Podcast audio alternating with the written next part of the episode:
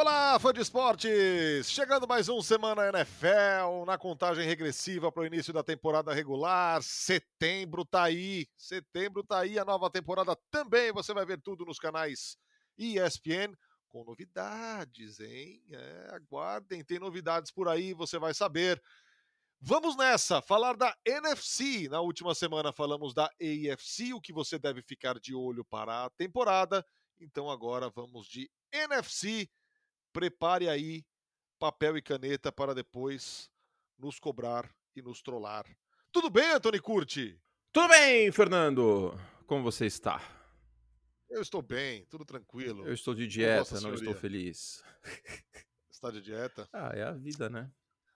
Eu perdi completamente a capacidade de fazê-la. Ah, cara, é... sabe uma coisa que ajuda bastante? O quê? Tapioca de frango da Edna.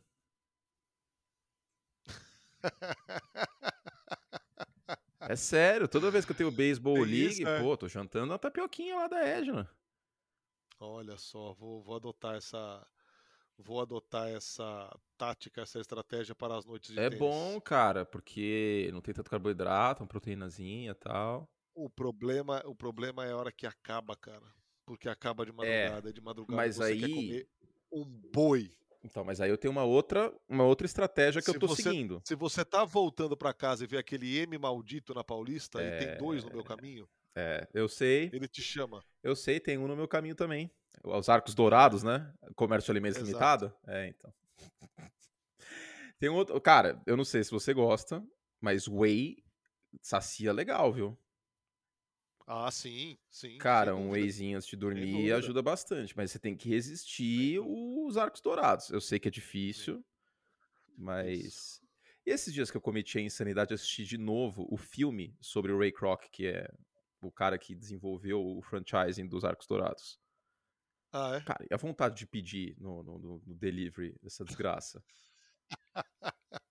Putz, que erro, assim, no meio do filme, cara, porque passa hambúrguer o filme inteiro, velho.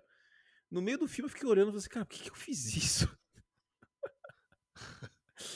É, isso é autossabotagem. Mas é totalmente autossabotagem. Totalmente. Totalmente. Mas deu tudo certo. E hoje, a um oferecimento de Mesbla, nós falaremos do quê? Tamacavi. Vamos falar Berta de... Brasil Boutique. Venha tomar um Guaraná conosco. NFC Berta Brasil, hein, cara? Ainda existe? Isso é dos tempos, isso é dos tempos de NFL com o André José Adler. Vamos ver aqui. Berta, Brasil. Vamos ver se ainda existe. Não é possível, cara. Ah, não existe mais. Poxa. Mas, vamos abrir um parênteses. O que, que era a Berta Brasil Boutique, gente? Era uma loja de produtos brasileiros em Nova York que anunciava no programa Silvio Santos. É o Lombardi falando, venha tomar o um delicioso Guaraná. Tipo, por que, que alguém vai para Nova York para tomar Guaraná, velho? Qual é a lógica disso? Por quê? Ah, não, cara, não, ó, vou dizer que eu entendo. Não. Porque o brasileiro tem muito isso. Ai, que saudade do arroz com feijão, que saudade do Guaraná. Não aguenta um pouquinho. Exato, aguenta aí 15 dias, um mês, cara. Se, se você ficar dois anos lá sem vir pro Brasil, beleza, mas calma, né? exato, assim, exato. Se você tá morando nos Estados Unidos tal, eu super entendo. Por exemplo, eu já falei, quando me perguntam assim, ah, Curto, você mora aí nos Estados Unidos? Porque, bom, trabalho com esportes americanos e tal. A minha resposta é automática. Para evitar que o estenda, não, não tem pão de queijo. Ponto. É um dos motivos pelo qual eu não moraria longe do Brasil. Só que tem pão de queijo, cara. Pão de queijo é muito bom. É um, nego é um, nego é um negócio que eu sentiria. Nossa, pão de queijo. Mas não em 15 dias, né? É, então, a última vez que eu fui para os Estados Unidos, que eu fiquei duas semanas, eu senti falta. Aliás, tem outro negócio que machuca também. O café, o café americano é um crime nossa. Que assim, senhora. o Tribunal de Haia tem que estar tá envolvido nisso aí, cara, porque Não, exato. café nos Estados Unidos é, é sacanagem. Expresso, expresso, expresso, expresso. É, é, exato, expresso ou na... no Chile é assim também, viu? No Chile, cara, teve um dia que eu paguei 10 mil pesos num café lá, tipo isso. Aí eu fui, aí o cara falou assim: ah, ali do lado você pode fazer. Aí eu cheguei lá, era café solúvel. Aí eu olhei pro cara e falei: não, você tá de brincadeira, que você tem uma garrafa térmica com água quente e um, e um quase que eu falei a marca, e um café solúvel aqui. Aí ele, não, senhor, esse, esse ele café. Aí eu fiquei meio sem graça, assim, eu falei assim, cara, como que eu vou ofender esse cara pra ele entender que tá muito errado isso? Mas eu engoli seco, que eu falei, eu preciso de cafeína, então vambora. Mas o Brasil, o café é abençoado, cara. É abençoado. É, isso é. Bom, vamos nessa. Falar de NFC, o que você tem que ficar de olho para a próxima temporada. Vamos começar pelo NFC East. Vamos começar pelo. Vamos começar de novo com uma torcida forte lá, já que fizemos isso semana passada. Dallas Cowboys. Ai, é, estou ansioso para ver mais uma temporada de Micah Parsons, porque ele é um extraterrestre. Uh, sim. E é verdade, o time perdeu a Mari Cooper, mas eu ainda acho que é franco favorito essa divisão. É porque o quarterback é o melhor, mas a distância para o Philadelphia Eagles é menor. Né? O Philadelphia Eagles tem a incerteza na posição de quarterback. Jalen Hurts teve seus bons momentos? Teve. Mas quando o time estava mais de uma posse atrás no placar ano passado, o rating dele foi 34. É lindo, tudo lindo, maravilhoso. Quando o time corre com a bola que nem correu na segunda metade da temporada. Só que quando precisou do, do Hurts, sim, Cara, não é perseguição de Jalen Hurts, cara. Se tem uma pessoa no Brasil que acompanhou a carreira dele e que torce porque o cara dê certo, sou eu.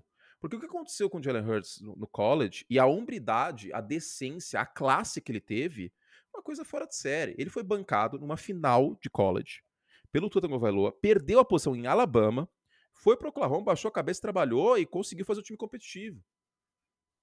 É isso. Eu torço muito por ele. É um cara do bem. Agora, é um quarterback hoje limitado passando a bola, ele precisa mostrar mais. E Dallas, cara, esse corpo de recebedores aí já foi muito forte. Hoje é o CD Lamb e o Michael Gallup que está na pop list, hein? Sim. E a terceira alternativa, ou é um calor, o Jalen Tolbert, escolheu a terceira rodada, ou James Washington, que veio de Pittsburgh. A linha ofensiva já foi melhor. O Tyler Smith tem certo histórico de lesão e é um veterano. O Zach Martin, uma rocha nessa linha, mas essa linha ofensiva já foi melhor, pode ser um problema para essa temporada. E existe essa insistência imbecil do Jerry Jones de não entregar a chave do ataque terrestre para o Tony Pollard. O Tony Pollard é um running back melhor hoje do que o Ezekiel Elliott. O, Ezekiel o Elliott. problema é que o Jerry Jones é um senhor maluco que gastou 180 mil reais num É, carro. Não vai assinar. Não vai Não. assinar, não vai assinar um É, não exato. Tava esse pagando 15 milhões pro, pro Ezekiel Elliott. E aí vai lá, não, vai ter que usar, irmão. E aí o Mike McCarthy, que obviamente é um, uma marionete do Jerry Jones, porque isso precisa ser falado também. Cara, eu tô, eu tô muito. tô muito craque neto, hein? Tá. Desculpa, mas, Não vai mas isso dar! precisa ser falado. Eu estou aqui como defensor torcedor dos Cowboys. Não! O Jerry Jones, a culpa dos Cowboys não chegar numa final de conferência desde 95 é estritamente do Jerry Jones. Porque ele não consegue contratar um head coach que tenha personalidade. Você sair de Jason Garrett para Mike McCarthy é brincadeira, né? Ah, mas isso aí deve ser pré-requisito. Pois né? é, é lógico Aqui que é. mando- Aqui, ma- aqui mando Mas eu é e você lógico é minha, que, minha, minha, gente, como contexto, o Jerry Jones é um juvenal juvencio que escala o time. Dizem que o falecido Juvenal também. É, exatamente, por isso a referência. Então, é, coisa que não foi provada tal, né? Mas o Jerry Jones, a gente sabe que ele, ele, cara, ele manda no time. Ele é o general manager, ele tem essa função. E ele hoje é um problema pro, pro Dallas Cowboys. Ele é um problema, ele não consegue largar o osso. E ele quer muito ser campeão de novo com os Cowboys. Só que frise-se, o Dallas Cowboys só foi campeão por conta do Jimmy Johnson também. Depois que o Jimmy Johnson saiu dos Cowboys, veio um título só com um time que foi montado pelo Jimmy Johnson em 95. E outro contexto. O Botafogo foi campeão brasileiro pela última vez, que o Dallas Cowboys também foi. Nada, foi em 95 o último título. É inaceitável que o maior mercado consumidor da liga, em termos de valor de franquia, etc., esteja passando por isso e está passando por isso por conta do Jerry Jones. Vale lembrar que em 2014, esse maluco do Jerry Jones queria draftar o Johnny Manziel. O filho dele, o Stephen, tirou o cartão da mão do Jerry Jones. Falou assim: não, você tá louco. A gente vai pegar o Zach Martin, que ainda tá no time, inclusive. Então, hoje, o Zach Jones, o, Zach Jones, o Jerry Jones atrapalha o Dallas Cowboys. Ele atrapalha por N motivos. Infelizmente, é a realidade. E eu rogo a Deus que a coisa ande em Dallas e que o Sean Payton seja o head coach desse time ano que vem. Aí Dallas pode andar. Agora, com o Mike McCarthy, eu não consigo acreditar.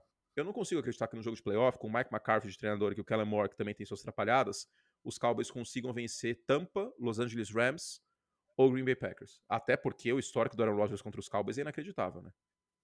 É. Então, é, é isso. É o Mike McCarthy para ficar de olho. Eu fico revoltado com essa situação porque a janela dos Cowboys está sendo jogada no lixo por conta de decisões ruins do Jerry Jones.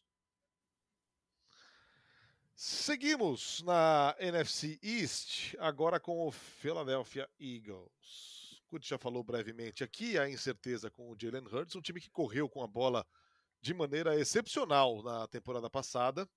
E agora, Curte, o que fica de olho lá em Philadelphia? É, o Jalen Hurts, né? Tem a chegada do A.J. Brown, o Jalen Hurts não tem mais desculpa. E os Eagles têm duas escolhas na primeira rodada do ano passado.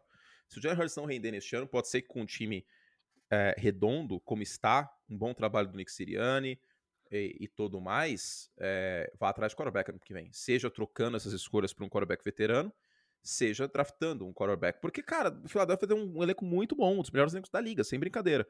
Chegou o James Bradbury para a secundária, já tinha o Darius Slay, na Kobe se não tivesse um, um, problema com lesão aqui a colar, pode ser um linebacker. O tamanho dele também, ele é meio baixo para linebacker.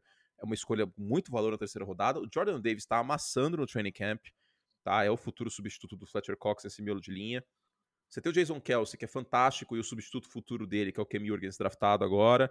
Lane Johnson, saudável, offensive tackle, maravilhoso. O corpo de running backs é muito sólido, tá? E você tem o Miles Sanders saudável. E chegou o A.J. Brown para ajudar o Devonta Smith, que basicamente era sozinho ele ano passado, né? Porque, enfim, eu não vou nem mencionar o nome do outro recebedor que foi escolhido antes do, do Justin Jefferson, o torcedor dos Eagles não ficar raivoso. Mas é isso, o que, que falta nesse time? Um quarterback. Você pega, eu falei no League semana passada, você pega o, o Dak Prescott coloca no Philadelphia Eagles, o Philadelphia Eagles é candidato ao Super Bowl, talvez. Eu ia falar divisão, que foi o que eu falei, mas até o Super Bowl, talvez, cara. E a distância de Filadélfia para Dallas neste ano é menor. Olho nos Eagles, tá? Plenamente possível que os Eagles roubem essa divisão. E vale lembrar que essa divisão não tem um bicampeão desde 2004 com o Filadélfia. Super Bowl, cara? Com o Dak Prescott? Eu acho que sim. Chocado, hein? Eu acho que sim. Com o Dak Prescott, esse time seria candidato ao Super Bowl. Estar, estaria, talvez, uma prateleira levemente abaixo. Porque quem são os candidatos ao Super Bowl na NFC? Rams, Buccaneers e Packers. Sim. Com o Dak Prescott nos Eagles, eu conseguiria dizer isso. A linha ofensiva é muito boa. O front também é bem talentoso. Chegou o Rasson Herrick, inclusive, contratação subestimado. A comissão técnica faz um bom trabalho. Não tem tanto buraco esse time, cara. Não tem tanto buraco. O problema talvez seja um terceiro recebedor, tá? E o John Hurts que hoje não é um quarterback acima da média. Como eu falei, quando precisou dele no passado. Aquele jogo, eu sei que às vezes analisar só por um jogo pode ser um pouco cruel, um pouco raso, mas eu acho que nesse caso não é. O jogo de playoff de, de Filadélfia contra Tampa no ano passado, que Tampa não deu a menor possibilidade para Filadélfia vencer o jogo, mostrou com muita clareza a diferença entre os dois times. Se, se Filadélfia tivesse um quarterback mais acima da média, a coisa seria diferente. Eu acho que a divisão, no mínimo, os Eagles seriam candidatos aí favoritos se tivesse o, o Dak Prescott. Super Bowl eu até entendo que possa ser um pouco forte. É que eu sou bastante fã desse elenco dos Eagles. New York Giants, com o prenúncio de uma nova era, com Brian Debble no comando, com a esperança sempre de que Saquon Barkley esteja saudável e jogue bem, é, com pouco salário, com pouco cap disponível, com boas adições no draft, Kayvon Thibodeau, um dos grandes nomes do último draft, mas com Daniel Jones ainda como quarterback. E a gente falou no episódio da EFC, aqui é outro caso, né? É, ou dá ou desce. É, é a chance para o Daniel Jones. Se não for agora, não será Você mais. quer participar do bolão que eu estou fazendo na redação? Quanto tempo ele demora para perder a é. titularidade? É. Eu vou, eu vou. Eu... Quero. Você quer? A Quero. linha é, é over-under semana 6. Cara, essa janela é muito, muito boa pra tirar o Daniel Jones e colocar o Tyrell Taylor. Aqui, ó. Semana 5. Ah, o calendário, é, puto, a gente o calendário já falou, é uma tragédia. A gente já falou isso aí. A semana 5 pega os Packers, semana 6 pega os Ravens. Aí, semana 7 é Jaguars, semana 8 Seahawks, semana 9 folga, semana 10 Houston. E semana 11 Detroit. Cara, é a janela ideal, porque aí na sequência você tem Dallas, Washington, Philadelphia e Washington. Tem quatro jogos entre a divisão. E aí o Terrell Taylor já estaria um pouco mais estabelecido. Eu estou dizendo que o Terrell Taylor é a resposta? Óbvio que não. É óbvio que não. Mas você vai deixar o Daniel Jones lá como quarterback? A gente sabe já que não vai dar em nada isso aí, porque ele não tem ferramenta, ele não tem leitura. E já passou, gente, já passou tempo demais. Até quando a gente vai esperar? Vai esperar mais 17 semanas com esse elenco frustrado, muito provavelmente, que é o que vai acontecer. Duríssimo, hein, meu? Não, eu acho que o, o, torcedor dos Giants merece pelo menos alguma alternativa, cara. Então, é, é isso, cara. É... Quantas semanas vai demorar? Eu, eu sinceramente, não tô nada Nunca estive otimista. Ele é um quarterback limitado. Ele é limitado. Eu lembro que quando ele foi draftado, alguém fez uma piada que o Daniel Jones era um ator que foi contratado para interpretar o Eli Manning num filme sobre o Eli Manning. Ele é limitado. Ele é limitado, gente. E, ó, e se não quiserem assistir todos os jogos, peguem um só, contra a Tampa no passado, que foi prime time. As interceptações que ele teve naquele jogo, um quarterback tá na terceira temporada, não pode ter. Não pode ter. E aí toda vez as pessoas são forçadas a se enganar que agora vai. Ah, não, chegou o Brian Debo, e o Brian Debo fez um trabalho maravilhoso com o Josh Allen, e agora vai estar tá tudo certo. As pessoas são diferentes. Não é porque ele conseguiu resgatar o Josh Allen, que tinha ferramentas que o, Josh, que o Daniel Jones não tem, que a coisa vai engrenar. Não tem o que fazer aqui, cara. Não tem o que fazer. Até porque ele não tá treinando bem. Não tá dando nenhum indício que a coisa vai melhorar. Não é, não é animador, né? não. né? Pelo que se lê, não é, não é animador o começo. Não, não é. E, e assim, é... quanto tempo mais a gente vai esperar passar pano aqui? Ah, não, ele foi uma sexta escolha geral. Não jogou bem na partida de pré-temporada. Dá até para dizer que o Terrell Taylor foi de igual para igual com o Daniel Jones na abertura da, da pré-temporada. Então, sem contar o problema crônico com turnovers, né? Que desde que entrou na liga, ninguém tem mais turnover sofrido que o Daniel Jones. Ninguém. Então, que esse, esse é um ponto até talvez que está sendo falado pouco. Não é só a leitura, não é só, às vezes, a falta de precisão, etc, etc. O cara é uma máquina de turnover.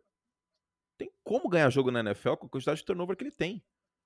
Eu vou até pegar aqui, para ser justo, é, quantos turnovers o Daniel Jones tem desde 2018, né? 2018? 19. Desde 2019 que ele entrou na liga. É muita coisa. Assim, eu tenho certeza absoluta, sem bater o olho na tabela, que é mais de um turnover por jogo. Com certeza absoluta, absoluta, absoluta, absoluta. Eu tô abrindo aqui porque eu tô, realmente estou curioso, porque ano passado eu vi essa, essa estatística algumas vezes. Vamos ver aqui que, que eu coloco? Faz tempo que eu não. Aqui, offensive plays. Eu tenho certeza que o Daniel Jones é o líder. Certeza, certeza, certeza, certeza. Turnovers. Vamos lá. Tá, tá filtrando aqui, Fernando. Loading. Quem sabe faz ao vivo, galera. Aí agora a gente tem que. Ô, louco. Meu. Brincadeira. Meu, meu Faustão, que é um Mickey. Que...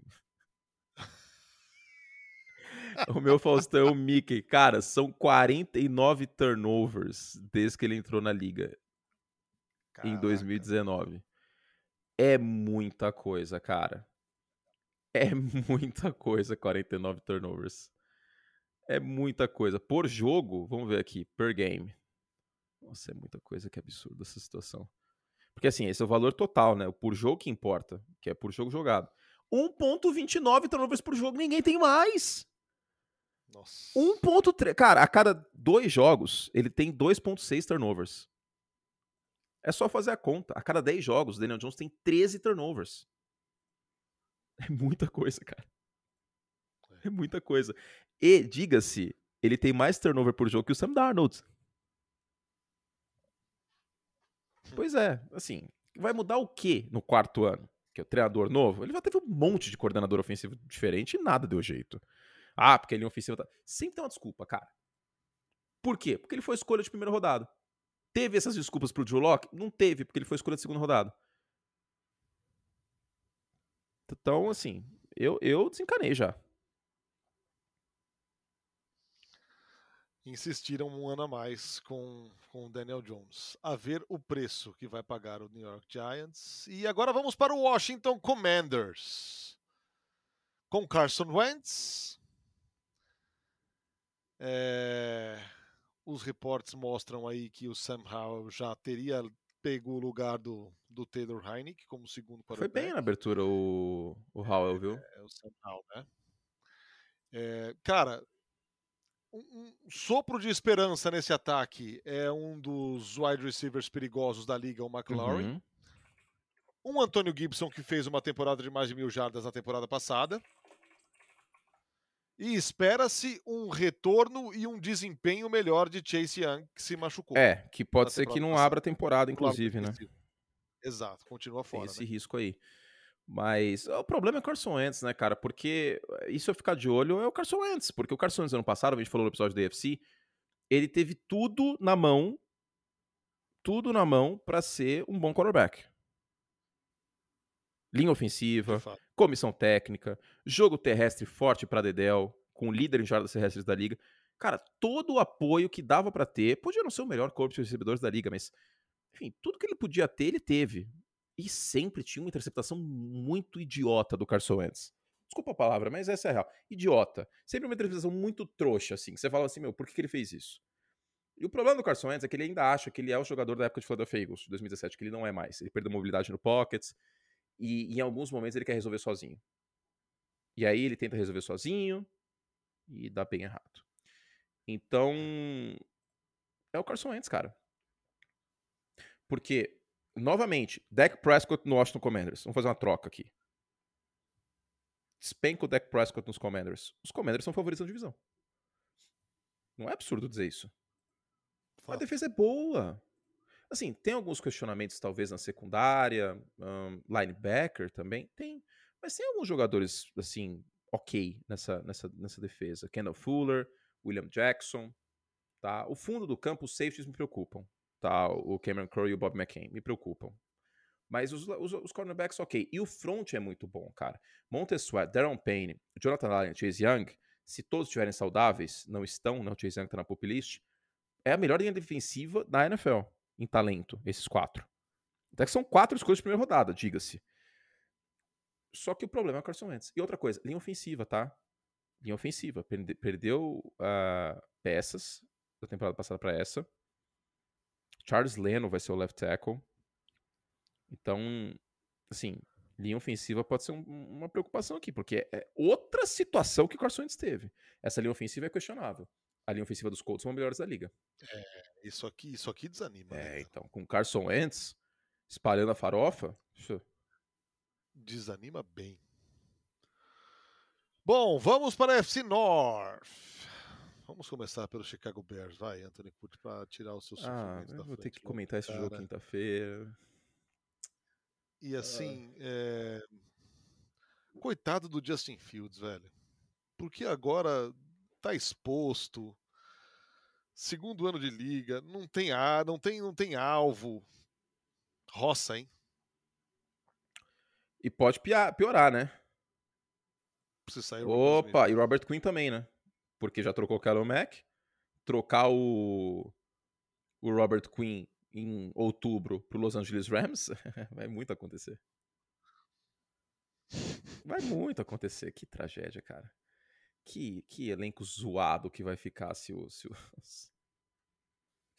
Ah, meu Deus. Sábado eu fui assistir o jogo dos Bears, a abertura da temporada contra o, os Chiefs. Em alguns momentos eu falava comigo mesmo: por que, que eu tô fazendo isso com a minha vida?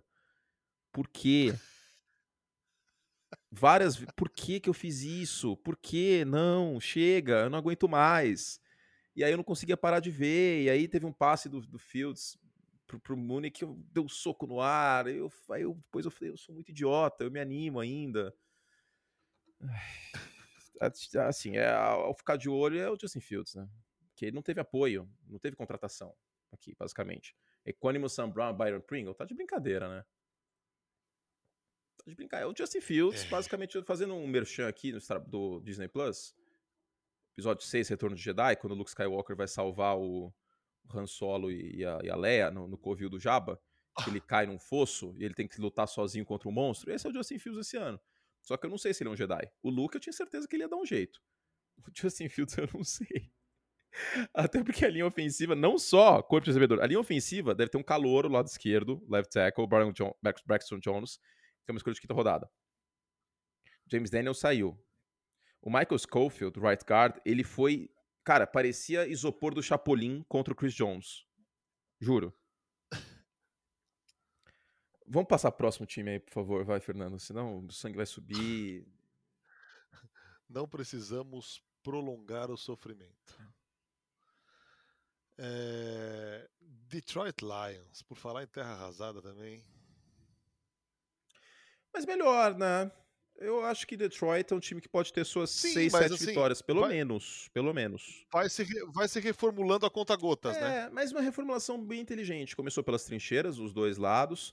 A linha ofensiva dos Lions, que é uma coisa que o Jared Goff precisa. Os melhores anos dele nos Rams foi quando a linha ofensiva era boa. Quando a linha ofensiva deteriorou no Los Angeles Rams, a queda de produção veio. É, você tem o Taylor Decker na esquerda, bom left tackle. Você tem o Halapulivat Vaitai de right guard. Você tem o Penny Sewell. Tem o Frank Ragnow, escolha de primeira rodada 2018, que é um bom center também. O TJ Hawkinson, tight end acima da média. É, o corpo de recebedores, quando o Jameson Williamson, Williams estiver saudável, boa pedida. DJ Chark também outro cara que tem que ficar saudável. O Amon Hassan Brown foi bem ano passado, escolha de quarta rodada. Ele é bem melhor que o irmão, o Equanimus Brown. E também tem uns running backs que são ok. Tem uma palavra dos Estados Unidos que eles usam bastante que é serviceable, que é tipo, dá pro gasto. Dandre Swift e Jamal, e Jamal Williams, fala Jamal Charles, ó, entreguei a idade. Jamal Williams, ok, é um ataque ok. O problema é que é o Jared Goff, né? Que é o câmbio automático. Mas tá bem calibrado esse câmbio. Não é? Trocaram o óleo. Sujeito a chuvas, sujeito a chuvas e trovões. Sujeito a chuva e trovões. Ah, mas trocaram o óleo, cara. Trocaram o óleo. Esse, esse câmbio aí pode rodar legal. Pode dar uma bela uma rodada esse câmbio aqui. Então eu, eu acho que Detroit tem capacidade, tem cacife para 7, 8 vitórias. E sim, hoje eu coloco o Detroit Lions na frente dos Bears. A depender de que Justin Fields aparece nesse ano. Mas com a falta de elenco de apoio, não dá para ficar muito empolgado, né? É. A ver o que acontece com o Detroit Lions. É, vamos de Green Bay Packers, agora sem Davante Adams sem Nathaniel Hackett chamando o ataque. Quer dizer, chamando É, na comissão técnica, né? É. é. Novidades para o senhor Aaron Rodgers. É, o problema é que você. É a mesma coisa que acontece em Kansas City, né? Você você repor uma peça, não vai repor, né? Como o Davante Adams de um lado, como o Tyreek Hill do outro, você não vai repor, cara. O que eu fico curioso para ver se ataque. Eu fico de olho né? aqui é se o Aaron Rodgers vai ser MVP nos playoffs ou só na temporada regular. Porque um cara que teve a produção que teve na temporada regular dos dois últimos anos, ter o apagão que teve contra São Francisco, por melhor que seja a defesa, assim, o que aconteceu na, na semifinal da NFC ano passado, não pode acontecer com o MVP do jeito que, cara. E não só isso, a falta de, de tesão mesmo. Vou falar com todas as letras aqui, tesão do Aaron Rodgers na, na pós-temporada, né? Pô, cara, MVP da liga, 10 pontos 10 pontos, por melhor que seja a defesa de São Francisco, 10 pontos é muito feio, cara. Até porque o Aaron Jones passou das 100 jardas recebidas. Era tudo passe do Aaron Rodgers pro lado, pro outro, pro lado, pro outro, pro lado, pro outro, atrás da linha. Porque assim, e aí? Cadê o, a produção quando mais precisa? Quando você tem um MVP, um quarterback futuro roda fama, ele tem que aparecer na pós-temporada. Essa é a diferença de times que ganham o Super Bowl e times que não ganham. Joe Montana sempre apareceu. Até o Troy Aikman, que não era o quarterback mais talentoso do mundo, era um cara que aparecia, que liderava o time. Que foi muito importante. Por mais que não fosse o mais talentoso do ataque dos Cowboys nos anos 90, o, o Michael Irving e o Emmitt Smith eram mais talentosos. Mas o, o, o Troy Aikman era o líder do time. Você podia contar com ele. O Mahomes, naquele jogo Houston em Kansas City, que ele foi na, na lateral e, e falou: Let's make something special. Você consegue ver o Aaron Rodgers fazendo isso? Eu não consigo. Eu nunca vi. Não. Eu não consigo. O que a, a imagem que eu tenho é, é, o Green Bay Packers perdendo por duas posses e o Aaron Rodgers com cara de, de criança chorona na, na sideline. Aí, se você é jogador dos Packers, você olha isso, cara, que vontade que você tem de, de, de doar 150% na jogada seguinte. É difícil, né? É por isso que eu já falei que quarterback não é passador só, quarterback é o líder. Eu nem usei, até agora eu nem usei o exemplo do Tom Brady, vocês viram, né? Que eu não quis nem apelar. Que aí é meio fora da curva usei o exemplo do Troy Aikman, do Mahomes. Então, assim, é, falta tesão, cara. Eu quero saber quanto tesão o Aaron Rodgers está, porque se eu, se eu tivesse recebendo 50 milhões de dólares da ESPN por ano, pô, eu chegava na redação 5 e meia da manhã. Todos os dias. Que dinheiro não é problema, né? Agora, quis receber 50 milhões, um time que, que, que, recebe 50 milhões, que dá 50 milhões pro quarterback, não, tem, não pode se dar o luxo de ter um corpo de recebedores estelar. O quarterback tem que fazer render. Vai fazer? É isso que eu quero descobrir, isso que a gente vai descobrir e ficar de olho nesse ataque dos Packers esse ano. Minnesota Vikings. Chegou o Zadarius Smith, um ótimo edge, é, mas acho que o principal reforço de Minnesota foi a saída do Mike Ah, sem dúvida. O time perdeu sete jogos por uma posse ano passado. Isso não Tá acontece louco, por cara. acaso. Tá louco. Isso não acontece por acaso. Minnesota é um time que eu quero ver a saúde desse elenco. Porque o Dalvin Cook é um cara que perde jogos com frequência por lesão, o Daniel Hunter também, o Zadarius Smith jogou um jogo ano passado, tem um Patrick Peterson nessa secundária que é um jogador com idade mais avançada, tá? Então, a, a- idade de algumas peças da defesa me preocupa e a- essa questão das lesões. Porque se, se os, se os Zadarius Smith e o Daniel Hunter machucam, que, gente, não é nada impossível, infelizmente, de acontecer, quem que vai pressionar o quarterback nesse time? Exato. Não tem. Não tem. Aí vai virar, assim, uma farra essa defesa. Até porque a gente pode ter alguns calouros titulares, né? A gente tem o Andrew Booth, por exemplo, cornerback escolha de segunda rodada, pode ser titular em algum dado momento do ano. A gente tem o Lewis Cine, que foi escolha de primeira rodada de Minnesota, safety, que também pode ser titular em algum momento do ano. Se esses caras se machucarem e perderem muitos jogos, o, o Smith e o, e o Hunter, que são bons jogadores, se eles machucarem, a casa cai. Outra coisa, Kirk Cousins. Não tem mais desculpa, né? Kevin O'Connell, você tem os melhores recebedores da liga com o Justin Jefferson, ainda tem o Adam Thielen. Ele precisa, cara, entregar um pouco mais alguns jogos-chave. Minnesota, para ir para os. Porque assim, ano passado, os Vikings ganharam um jogo e perderam um jogo para Green Bay. 1-1 contra Green Bay, certo? Só que. Minnesota perdeu para Detroit na semana 13. Por 29 a 27. Não pode acontecer isso. De jeito nenhum. Um time que quer ganhar, quer ir longe, ganhar a divisão, não pode perder para Detroit naquela altura do campeonato. Com, com o elenco de Detroit que não é o elenco dessa temporada. Exato. Então, ah, Minnesota teve algumas derrotas ano passado que não podem acontecer. Pra, pra gente realmente acreditar em Minnesota, tem que ser um time que faça pelo menos 5-1 na divisão. Tem que ser um time que pare de perder jogos no final das partidas, como perdeu ano passado. A quantidade de jogos que foram perdidas. Não, no ano passado foi inacreditável. Inacreditável. cara. Time que não sabe fechar jogo. Exatamente. Exatamente, Nardo. É um time que não sabe fechar jogos. Isso aconteceu com uma frequência enorme no ano passado. Ina- Não, inaceitável, cara. E Inaceitável. aí eu coloquei isso na conta do Max Zimmer. Isso é comissão técnica. Isso é comissão técnica. Você pega o calendário de 2022 dos Vikings, você tem aqui um início de temporada que é muito talvez determinante para os rumos dos Vikings. Abertura da temporada em casa contra Green Bay. Um jogo ganhável. Green Bay tem problemas na linha ofensiva. Tá todo mundo saudável em Minnesota, das peças importantes. Semana 2, contra a Filadélfia, que é um candidato direto aos playoffs e briga diretamente com o Minnesota pelo White Card hoje. Semana 3, um jogo contra Detroit que não pode perder de jeito nenhum em casa. Que os Lions podem até ganhar, tem elenco melhor nesse ano. Semana 4, outro jogo contra um candidato direto na briga pelos playoffs, New Orleans. Semana 5, Chicago. Se Minnesota sair dessa campanha com 5-1, com 4-1, ok. Se Minnesota sair com 2-3, 3-2, por mais que ainda tenha muita água para rolar, vai ficar complicado correr atrás depois. Porque depois tem jogo contra Arizona, tem jogo contra Buffalo, tem jogo contra Indianapolis, tem um jogo contra Green Bay em Green Bay na semana 17. Eu acredito em Minnesota, mas o time precisa dar mais motivos pra gente achar que pode ir mais longe. Partindo para a AFC Sul. Vamos começar pelo Atlanta Falcons. Pinhata. Pinhata. O que é que se pode tirar do Atlanta Falcons, cara? Ah, cara.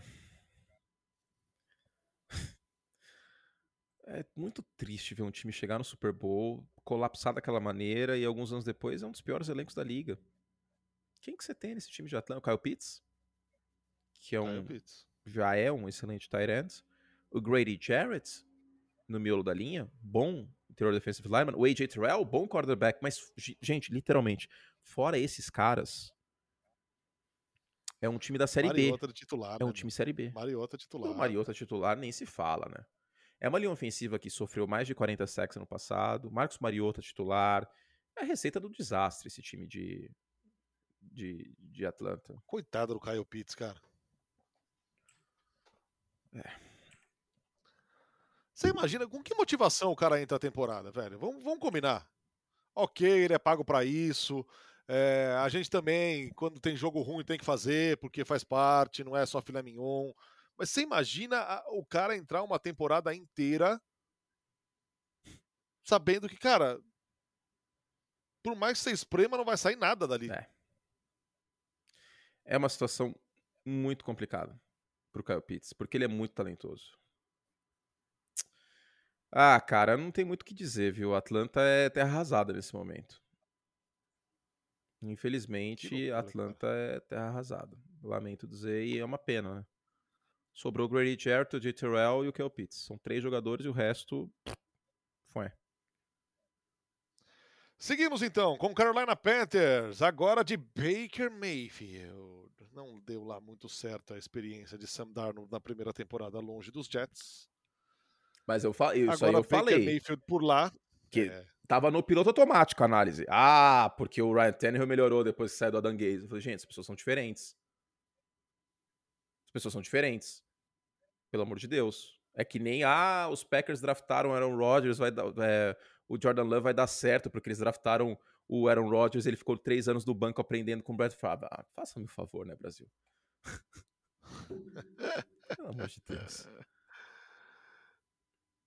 que, que a gente tá falando mesmo? Do...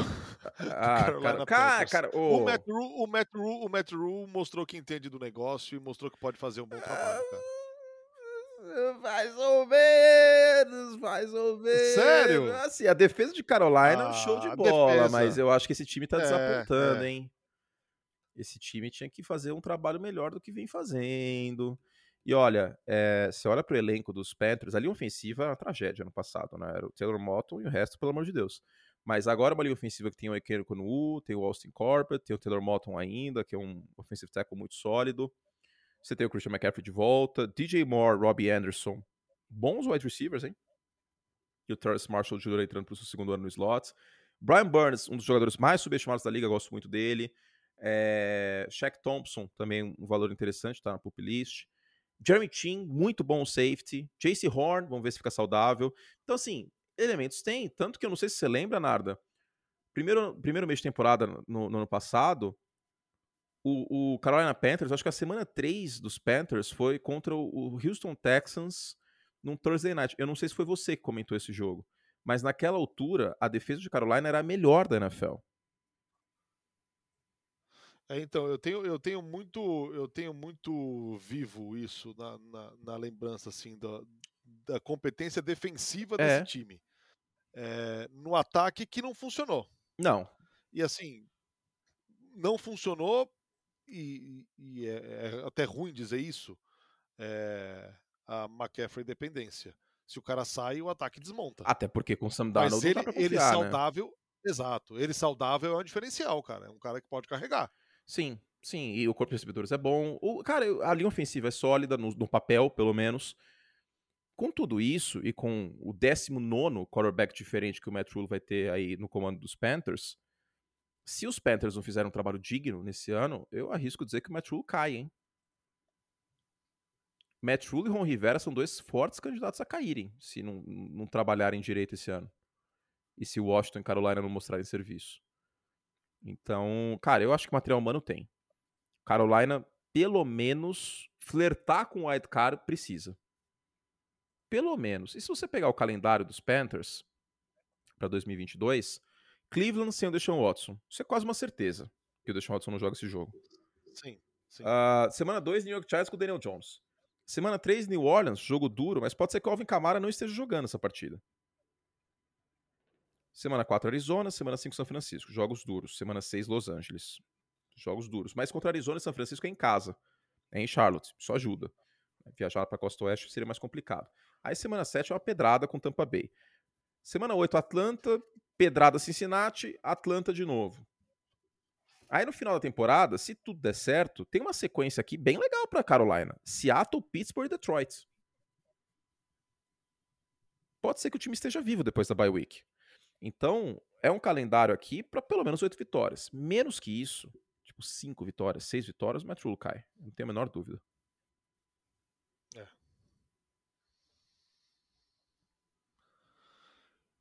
Por fim, ah não, por fim não, falta New Orleans Saints. Vamos de New Orleans Saints agora. New Orleans Saints é, sem o Sean Payton.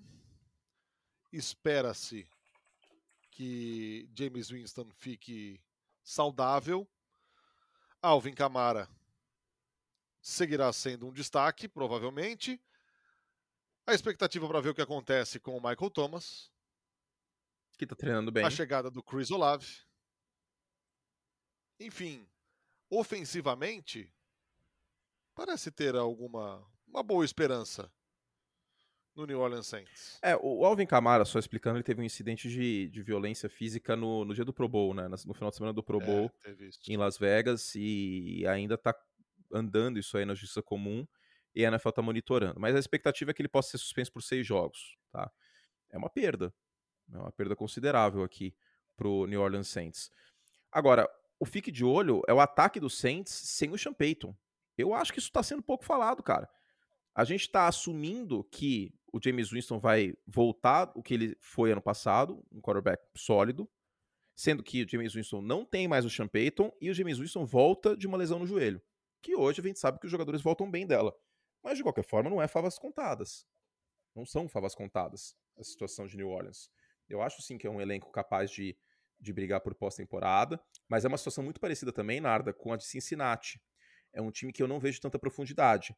Se peças importantes, que são peças acima da média, é... machucarem, que é algo que pode acontecer na liga, os Saints correm riscos aqui na NFC.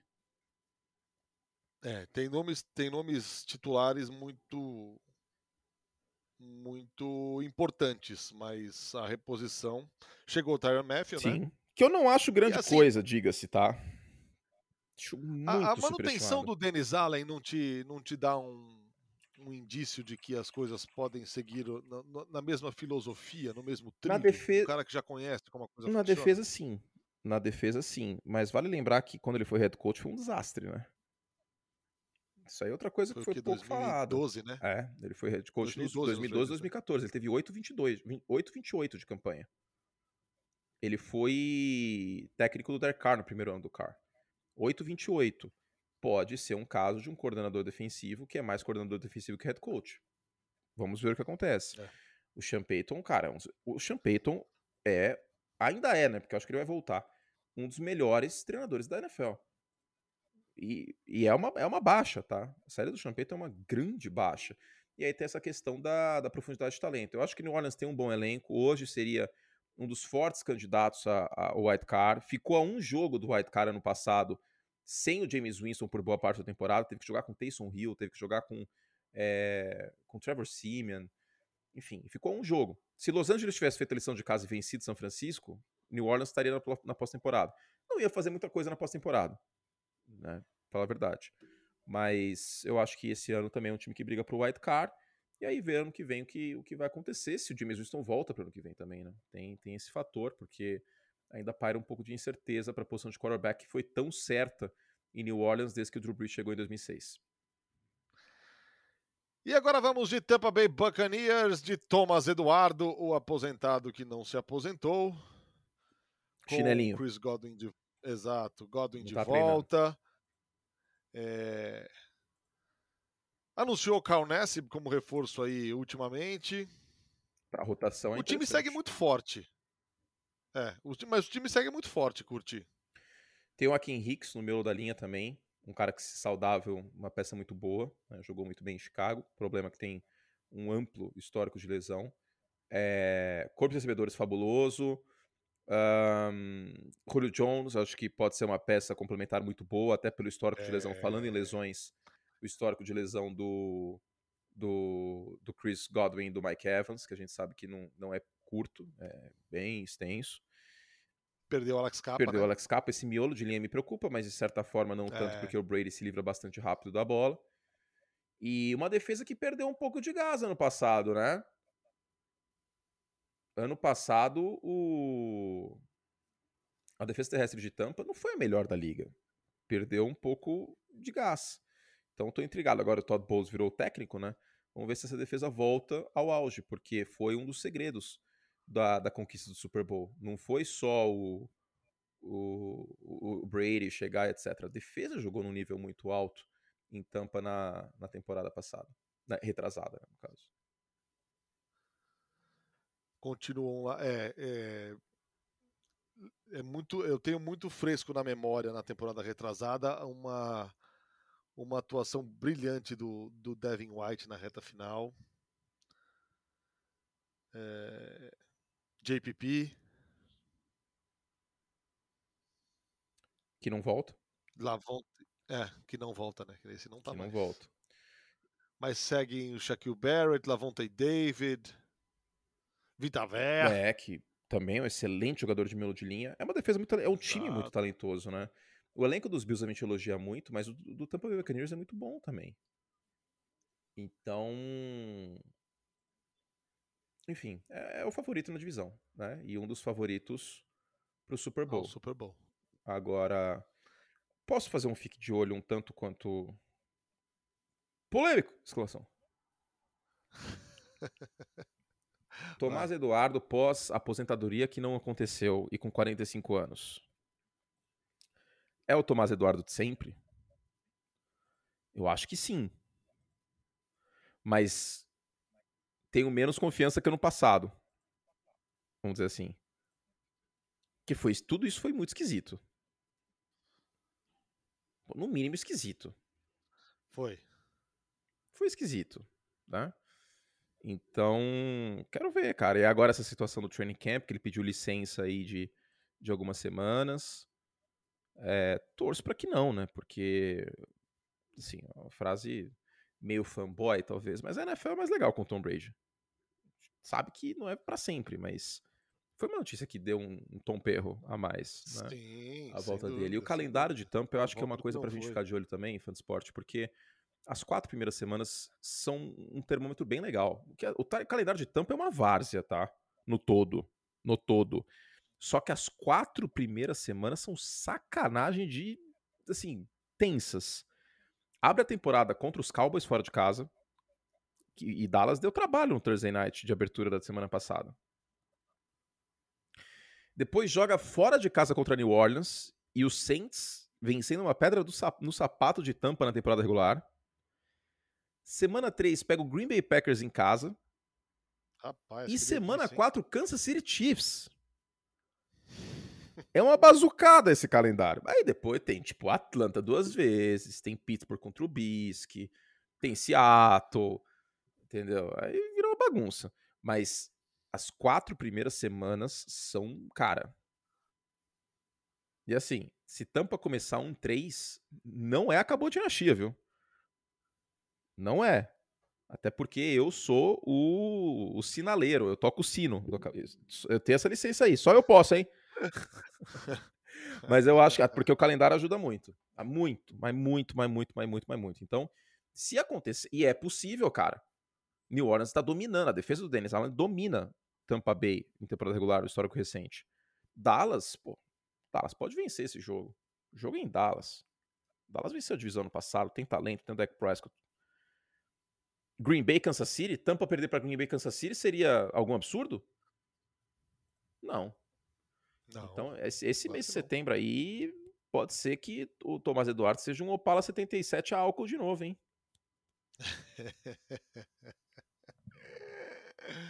Ai, ai, ai. Vamos embora para a NFC West. Ai, vamos começar pelo Seattle Seahawks. Ainda de Pete Carroll. Mas agora com Geno Smith e Drew Locke, cara. Você imagina o Tyler Lockett vai dormir com o Russell Wilson e acorda com o Geno Smith e Drew Ah, e o DK Metcalf, então. O DK Metcalf. Que renovou, É, né? mas também é um belo do contrato, né? Três aninhos aí com uma grana violenta de dinheiro É, garantido. Então, renovou porque extorquiu os caras não poder mais, né? Os caras não podiam gerar mais má notícia também, né, meu? Ah, cara, é difícil, né? Difícil.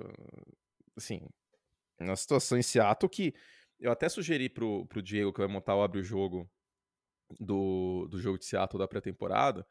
Assim, a gente tá pegando tanto nessa questão do, do quarterback, mas diga-se de passagem que não é só a posição de quarterback é problemática em Seattle. Não é só isso aí. Seattle deve ter aí um corpo de running backs com o Rashad Penny, que foi uma escolha de primeira rodada, que começou a render no final do ano passado. Começou. E um calor, o Kenneth Walker, que era meu principal running back, inclusive, diga-se. Seattle tem alguns buracos nessa defesa. Tipo, hoje, por exemplo, não tem um grande pass rusher essa defesa. O front de Seattle me dá calafrios. E uma secundária que, ok, Quadra Diggs, Jamal Adams, mas não é só posição de quarterback não, viu? Seattle tem bastante BO, hein? Bastante BO para resolver. E, e, vai além de Drew Locke e, e, e Geno Smith, ou sabe Deus quem que vai... E, e, tudo indica que vai ser o Drew Locke, hein? É. Tudo indica que a gente vai ter Drew Locke contra Russell Wilson na semana 1, só que ao contrário do ano passado, o Russell Wilson tá em Denver e o Drew Locke tá em Seattle. Monday Night Football. Que beleza, hein? Que loucura, cara. Que beleza. Como será que vai ser a, a recepção da torcida também, né, pro Russell Wilson? Porque não foi aquela situação que o cara é trocado e ponto. Ele queria sair, era óbvio isso. Essa troca quase aconteceu antes da temporada do ano passado, né? Pra, pra, pra Chicago. Mas como Deus me odeia. Vamos combinar, ele tinha, né, ele tinha direito de querer. Ah, lógico, cara. pelo amor de Deus. O, o, o, o Pete Carroll, ah, sem condições, cara. Exato, assim, é exato. aquela clássica situação do técnico que ganha o Super Bowl. E, ah, ele ganhou um Super Bowl. E papapá. Pô, cara, foi 2013 isso.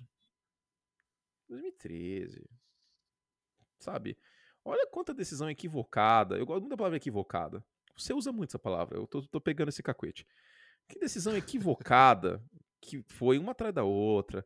As escolhas de draft que ele ficava fazendo é, pegadinha no Twitter, o que é o que é, pro, pro torcedor descobrir quem era a escolha, porque era sempre um cara aleatório sabe? A troca pelo Jamal Adams já é um bom jogador, mas não valeu a escolha de primeira rodada, duas que nem foi mandada, entendeu? O Russell Wilson olhou pro lado e falou, cara, chega. É muito. É, é, é são anos seguidos, né? De. Todo ano vinha uma escolha de, bizarra. De escolhas duvidosas, é, para dizer o mínimo. Exato, isso aí deteriorou o time. O Seattle Seahawks poderia ter sido uma dinastia. Ficou um Malcolm Butler de começar uma dinastia na NFC. E talvez não fosse de qualquer jeito, porque o Pete Carroll ele é muito professor Pardal no draft. Ele e o Schneider, cara, eles, eles inventam umas modas assim. E a impressão que me passa também, só para fazer uma última crítica vem de seguir, é que o Pete Carroll ele acha que ele vai montar a Legion of Boom de novo com escolhas aleatórias de secundária no meio do draft. Porque o Richard Sherman foi escolha de quinta rodada, ele quer encontrar de novo um cara aleatório assim no e não tá dando certo. Entendeu? Então, sei lá, cara, eu, a minha opinião, até pelo valor que foi dado pelo Jamal Adams, que é um safety, posição que tem um valor posicional menor, a minha opinião é que o Pete Carroll ele aparenta ser um técnico ultrapassado. Você ter o Russell Wilson e ser um dos três times que mais correm com a bola ano após ano é o equivalente a você comprar uma Ferrari para andar às 6 horas da tarde na linha amarela do Rio ou na 23 de maio em São Paulo. Não tem nenhum sentido. Não tem nenhum sentido. Nenhum sentido. O que acontecia em Seattle em termos de chamada, e toda hora um coordenador defensivo novo. Essa é a minha teoria, inclusive, que o Pete Carroll ele, ele derruba os coordenador para dar para dar mais um voto de confiança para ele. Olha quantos coordenadores diferentes esse time já teve no ataque e na defesa nos últimos 5, 6 anos. Todo ano parece que é um novo. Então, assim, eu é. tenho muito pé atrás, cara. Eu acho que o Pete Carroll já deu o que tinha que dar. Não, não vejo. Até porque e ó, e eu não tô falando, não é questão da idade dele não, tá, gente? É o técnico mais velho da NFL, não é etarismo. Tenho nada nada contra a idade dele. Não é isso, deixando muito claro. São decisões equivocadas. Muitas. E decisões táticas equivocadas também. Seguimos. Agora vamos falar dos campeões. Vamos falar dos Rams. Perderam Von Miller. Bob Wagner chegando. Cara, não dá para não colocar esse time de novo como um dos favoritos. Não, sim, com certeza absoluta. Se bobear, o grande favorito. Com certeza. Com certeza, um time sem buraco. Talvez o corpo de receivers, tal, saiu o Robert Woods, saiu que o Odell. se deu ao luxo de que se deu ao luxo de de olhar adiante e, e já começar a reforçar o seu time, né, de olho no, no futuro no draft. É, exato. Ainda tem o Van Jefferson, que é um bom jogador escolhido de segunda rodada, ainda tem o Cooper Cup, o Allen Robinson chegou. Então, assim, é, é um time que segue em, em, alto nível. Quantos faltam, Fernando? Estou preocupado com o tempo, com o seu tempo. Ah, já, já, já explodiu. É, falta quem só? Só São Francisco? Falta São Francisco e Cardinals. É, São Francisco rapidamente, para não, não te complicar também, querido. É... São Francisco, Trey Lance. Não tenho que inventar moda aqui. O Trey Lance pode ser tanto um quarterback com mais é. interceptações é. que touchdown, quanto um cara muito, muito bom com 30 touchdowns totais, corridos e passados. São Francisco tem um elenco muito Mas forte, a... vai tão longe quanto o Trey permitir. O jogo de pré-temporada, o primeiro, mostrou um Trey que eh, começou muito mal, mas depois soltou, né? É, sim. Conseguiu movimentar o sim, ataque. Sim, deu indícios positivos. O começo foi, o começo foi muito preocupante. Deu, deu indícios positivos. É. E por fim, Arizona é a segunda metade da temporada. Quero ver se. Porque o Cliff Kingsbury na segunda metade da temporada é patético. Desde o college. Sempre o time afunda. É impressionante. Quero ver se é um time que se sustenta por 17 semanas. 17 jogos, né? 18 semanas o Cliff Kingsbury com o Kyler Murray, hein? Porque ele chegou, mandou o Josh Rosen embora, falou: Eu quero o Kyler Murray, quer... bateu o pé, conseguiram o Kyler Murray, primeira escolha geral. O Arizona Cardinals não venceu a divisão ainda, não tem nenhuma vitória em playoff. E não, assim, o que, que fez o Arizona Cardinals? Que lindo, maravilhoso. Melhor campanha da primeira metade de temporada. Do Arizona Cardinals, Power Ranking é maravilhoso sempre, até a semana 10. Aí o time desmonta. Aí o Murray machuca. Aí o ataque fica óbvio. Eu quero ver a é. segunda é. metade de temporada de Arizona, principalmente. Porque o derretimento na temporada passada, na, na reta final, foi. Todo ano, né? Não é a primeira vez. É, é. Ano retrasado ficou de fora dos playoffs com os Bears indo para os playoffs. Insane. Então é isso, hein? Passamos aqui a NFC depois da AFC na última semana. O que você deve ficar de olho na NFC para a próxima temporada da NFL que está chegando, está chegando a hora. Setembro, vem aí. Anthony Curti, foi um prazer, hein? Aquele abraço. Abraço, querido. Fizemos o que podíamos. A gente volta semana que vem com mais.